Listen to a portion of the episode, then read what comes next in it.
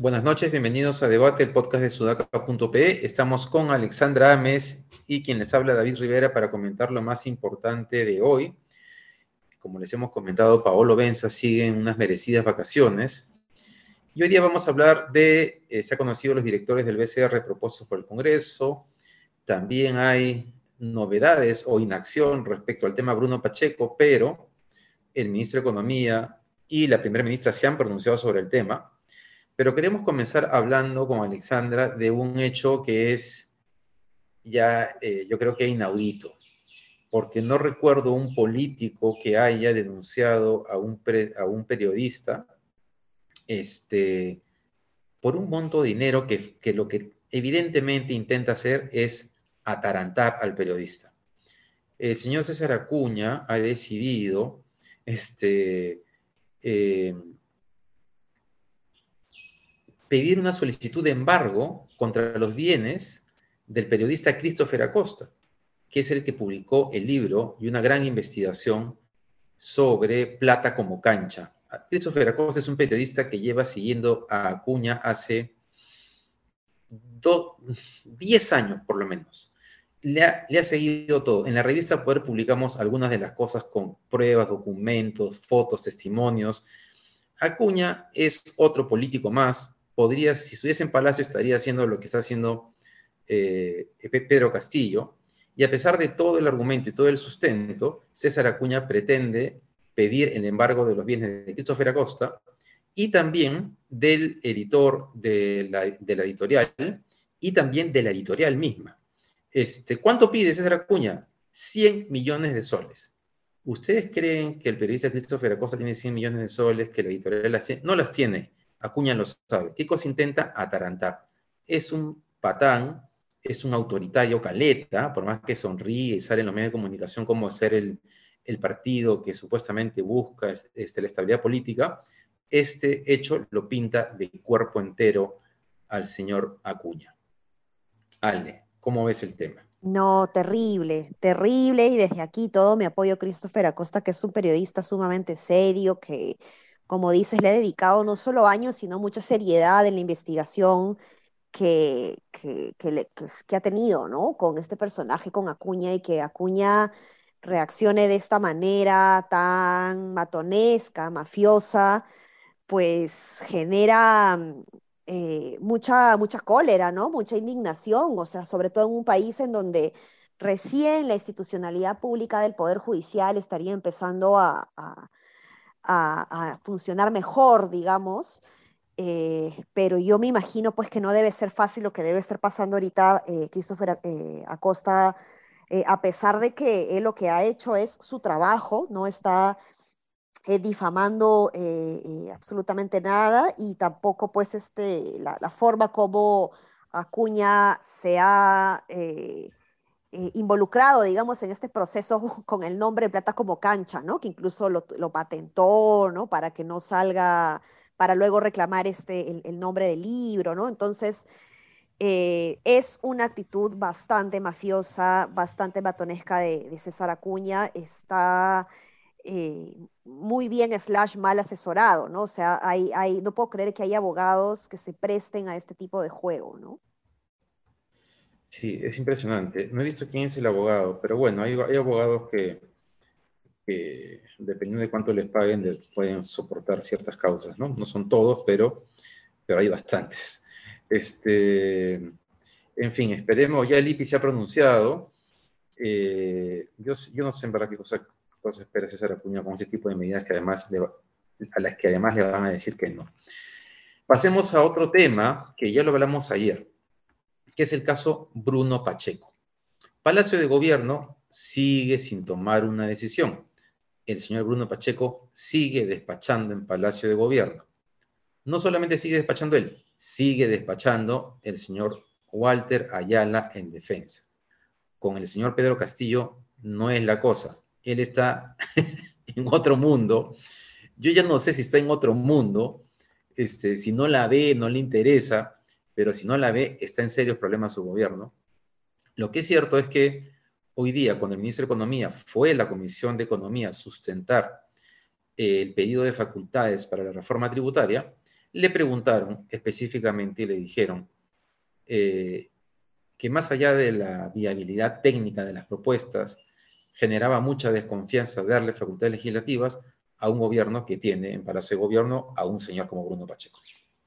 Ante lo cual, este, el ministro de Economía señaló que él creía que Bruno Pacheco debe dar un paso al costado, porque ese tipo de cosas no deben pasar en, en los gobiernos, y la noticia se ha vuelto tendencia en Twitter, que lo haya dicho así, y cuando le han preguntado hoy día a la primer ministro Mirta Vázquez en la conferencia de prensa luego del Consejo de Ministros, este, no ha podido decir que se va a ir, solo ha, ha podido decir que las denuncias son serias, que se tienen que investigar, y acto seguido ha señalado que eh, el secretario general es responsabilidad directa de Palacio de Gobierno, así que son ellos los que tienen que tomar esa decisión. Es decir, ella no lo puede sacar, este, lo tiene que sacar Pedro Castillo. Y también debo decir que Mirta Vázquez dijo que a ella le constaba que el presidente Castillo ah, se había enterado y había tomado las decisiones que correspondían. Pero claro, tal vez ya las decidió,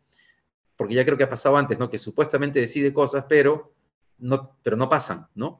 no terminan de pasar. Hay algo más que sucede. Mira, igual ha sido con Ayala. Hay algo más que sucede entre que Pedro Castillo se da cuenta que tiene que dar este paso y que efectivamente sucede es como que se tiene que ver contra la pared para terminar de tomar una decisión que se cae de madura. Sí, es eso, ¿no? Ya lo hemos comentado en, este podcast, le cuesta tomar decisiones y, y eso yo, genera dudas, pues, ¿no? Porque, por ejemplo, para el caso de Ayala, ¿no? Si es que él no hubiese dicho que renunciaba eh, de manera irrevocable, ¿no? Y que ya iba a salir, probablemente ayer ya lo hubieran censurado. Ayer era la interpelación, ¿no? Ayer, sí, ¿no? Es verdad. Sí, ayer. claro, claro, es verdad. Entonces, ya hoy tendríamos la urgencia de, pedir un, de tener un, tener un nuevo ministro de defensa, ¿no? Y pareciera que esa urgencia no está hoy en Pedro Castillo y que necesita justamente de, eh, emergencias, ¿no? De, de, una situación crítica, de una crisis que lo, que lo impulse a tomar la decisión. Entonces, pobre hombre, ¿no? O sea, no, no, no, no, no, o sea, tiene una incapacidad ahí para tomar una decisión seria sin necesidad de, de, verse, como tú dices, contra la espada y la pared. Y lo mismo pasa con Bruno Pacheco, ¿no? O sea, ¿qué más está esperando alrededor, ¿no? Pasó también con el caso eh, en donde Mirta Vázquez le dijo, ¿no? Prácticamente, según la crónica de Sudaca, ¿no? Eh, de que ella renunciaba, ¿no? ¿no? Y de hecho lo había, ya todos lo, lo, leímos así en el tweet que ella misma mandó, ¿no? En donde prácticamente dijo, o yo me quedo, o en este caso, eh, ¿de qué ministro estamos hablando, David? No recuerdo. Este, eh, Barrenzuela. ajá, exacto. Entonces, o sea, parece que, que, que es la, va a ser la única, o sea, la señal que nos está dando Castillo en este momento es que esa va a ser la forma de gobernar de aquí hasta el fin de su mandato. Ponerlo contra la espalda y la pared para que tome una decisión o para que se ponga para atrás en una decisión. Está pasando también, al parecer, con, el tema del gas, digamos, de la renegociación, ¿no? Yo me opongo a una estatización del gas, pero no me opongo a una renegociación. Y esto es algo que el gobierno, entiendo, quiere hacer, pero el propio gobierno se está boicoteando eh, eh, al respecto, ¿no? Entonces, ¿qué pasa ahí que no, no, no pueden tomar una decisión eh, seria en, un contexto que no sea necesariamente de incendio, ¿no? Sí, pues ahora, por ejemplo, el Consejo de Ministros, solamente para poner un ejemplo de cómo, se, cómo opaca todo este tema, por ejemplo, ¿no? Pedro Franque va a hablar sobre la reforma tributaria. En Consejo de Ministros está el canciller hablando sobre que la Asamblea General de la OEA se va a realizar en el Perú, lo cual es un buen síntoma en términos de democracia, ¿no? Este, luego está el ministro del Interior que da su primera conferencia de prensa, anuncia no sé cuántas medidas en materia de seguridad ciudadana. Todo desaparece porque está el tema Bruno Pacheco. Este, y bueno, lamentablemente eh, parece que Pedro Castillo, lo que tú dices, Ale, es preocupante porque sí, pues puede ser que todo su gobierno sea así, Este, pero no sabemos si su gobierno es viable siendo así, ¿no? No queda claro. Claro, por eso no dije de aquí a cinco años, sino de aquí al fin de su gobierno. así es. Este, Vamos a pasar al siguiente tema y tiene que ver con eh, que hoy día se ha conocido por fin las propuestas del Banco Central, mejor dicho, de los candidatos del Congreso de la República para el Banco Central de Reserva. Lo dio a conocer la presidenta del Congreso, Mari Carmen Alba, en su presentación en el CADE, que arrancó además hoy día, y creo que hoy día también se presenta el ministro de Economía. Las personas que han sido propuestas son los economistas Diego Macera del IPE, que es un economista muy conocido de derecha, Está también eh, el economista Carlos Oliva, que de hecho ha sido muy crítico de la reforma tributaria en su presentación en el Congreso. Y está el nombre de la economista, ayúdame Ale, que se me fue.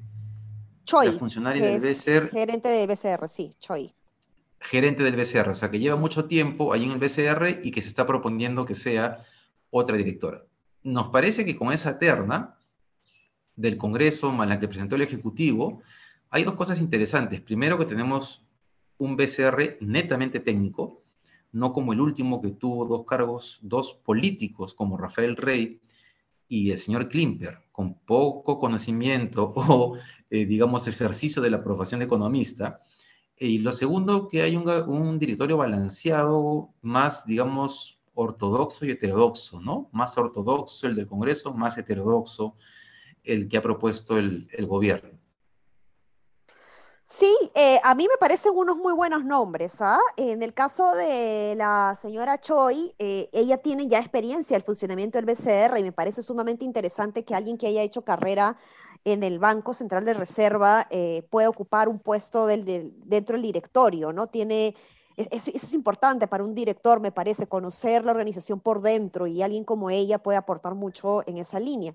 Luego tenemos a Diego Macera, que es una persona joven, eh, es de derecha, pero es una persona, mm, eso no le, quita mérito intelectual alguno, es una persona que me parece que, que eh, es muy bien estudiada, ¿no? Dirige el, el, IPE, ¿no? El Instituto Peruano de Economía, eh, y, tiene el, respeto que creo que deberíamos tenerle todos a una persona que trata de, de argumentar de una manera mm, eh, eh, o sea, las armas son, son, eh, son el conocimiento, digamos, y no los insultos, no es esta persona que cae en la cultura de la cancelación. Em, me, parece que es que, que, o sea, al, menos yo lo respeto, ¿no? Yo intelectualmente no coincido necesariamente todo con él, pero, pero lo respeto mucho como, como intelectual, ¿no? Entonces creo que puede aportar y si finalmente su, meta, su objetivo es el crecimiento económico y nada más que el crecimiento económico, pues qué mejor lugar que el BCR para que se desarrolle, ¿no? Em, y luego tenemos a un tercero, es Choi, ah, y bueno, y, Carlos Olivo, que también conoce el, Estado, ¿no? El, Ministerio de Economía, así que también me, parecen unos muy buenos nombres. Y eso no quita que el otro lado, eh, los nombres que también se hayan mencionado, como Pepe Tábara, em, Germán Alarco y Roxana Barrantes, que son más de izquierda, o sea, no le quita tampoco mérito intelectual. O sea, me parece que los nombres en, general de todos son unos capazos. ¿ah? Sí, sí, yo también. No, no, yo me refería a eso. Yo creo que más bien, y tener además me parece bien que en un, BCR haya dos, dos corrientes, digamos, ¿no? Aunque ahora que lo dices, claro, Roxana Barrantes no es que sea heterodoxa, creo que ella tal vez sea su primera aproximación al tema monetario, tal vez me estoy equivocando en su, en su currículo, pero pues. creo que es una persona sensata. Germán Alarco sí, está claramente metido más en el tema. Y el, sí, ¿y el tercero cuál era? ¿Del gobierno? Pepe Tábara. José Tábara, ¿no? José Tábara, sí. Que es un economista sólido y, además responsable, ¿no? Que además acuérdate, este acuérdate de que eh, José Tábara fue nombrado por la gestión anterior de, mm, de Indecopi, eh, y que luego con, la, con el nombramiento de este chico Palacín, él renuncia al cargo, ¿no? Y no tenía ni un mes, me parece, o, dos en el. Unos días. Unos días, ¿no? En el copy y renuncia, ¿no? Entonces es el primero eh, recomendado, digamos, o, designado por, por, Pedro Franque, o sea, dentro del Ejecutivo, que decide dar un paso al costado eh, dentro del Estado, ¿no? Entonces, este, creo que es algo muy valioso de resaltar. Dice mucho de él, es verdad. Bien, con eso vamos a llegar al final. Ale, me estaba olvidando de algo importante. Ayer cuando presentamos el podcast en las redes sociales, pusimos que Christian Hood se había ido de boca. En el podcast creo que sí dijimos algo más, pero sí es cierto que tal vez decir que se fue de boca es poco para lo que en verdad hizo durante su programa. En las redes han dicho, creo algo que es cierto, ¿no?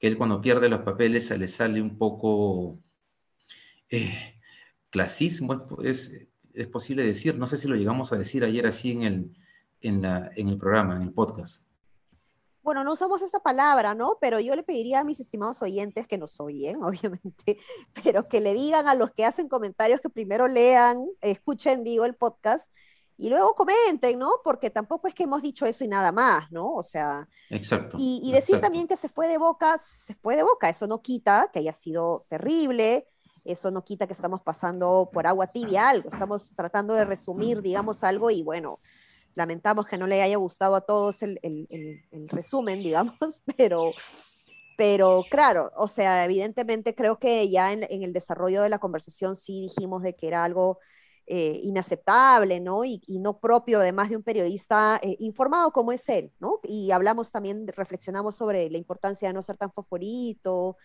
pero sí, pues ahí puede haber un poder ahí de un sentimiento de clasismo que la verdad yo no sé cómo tomarlo, ¿no? Porque a veces cuando uno es, es blanco, el solo, solo hecho de que ya sea blanco cuando comete un error, ya está siendo clasista, ¿no? Entonces, habría que, mm. yo, tomaría con pinzas eso también, ¿no?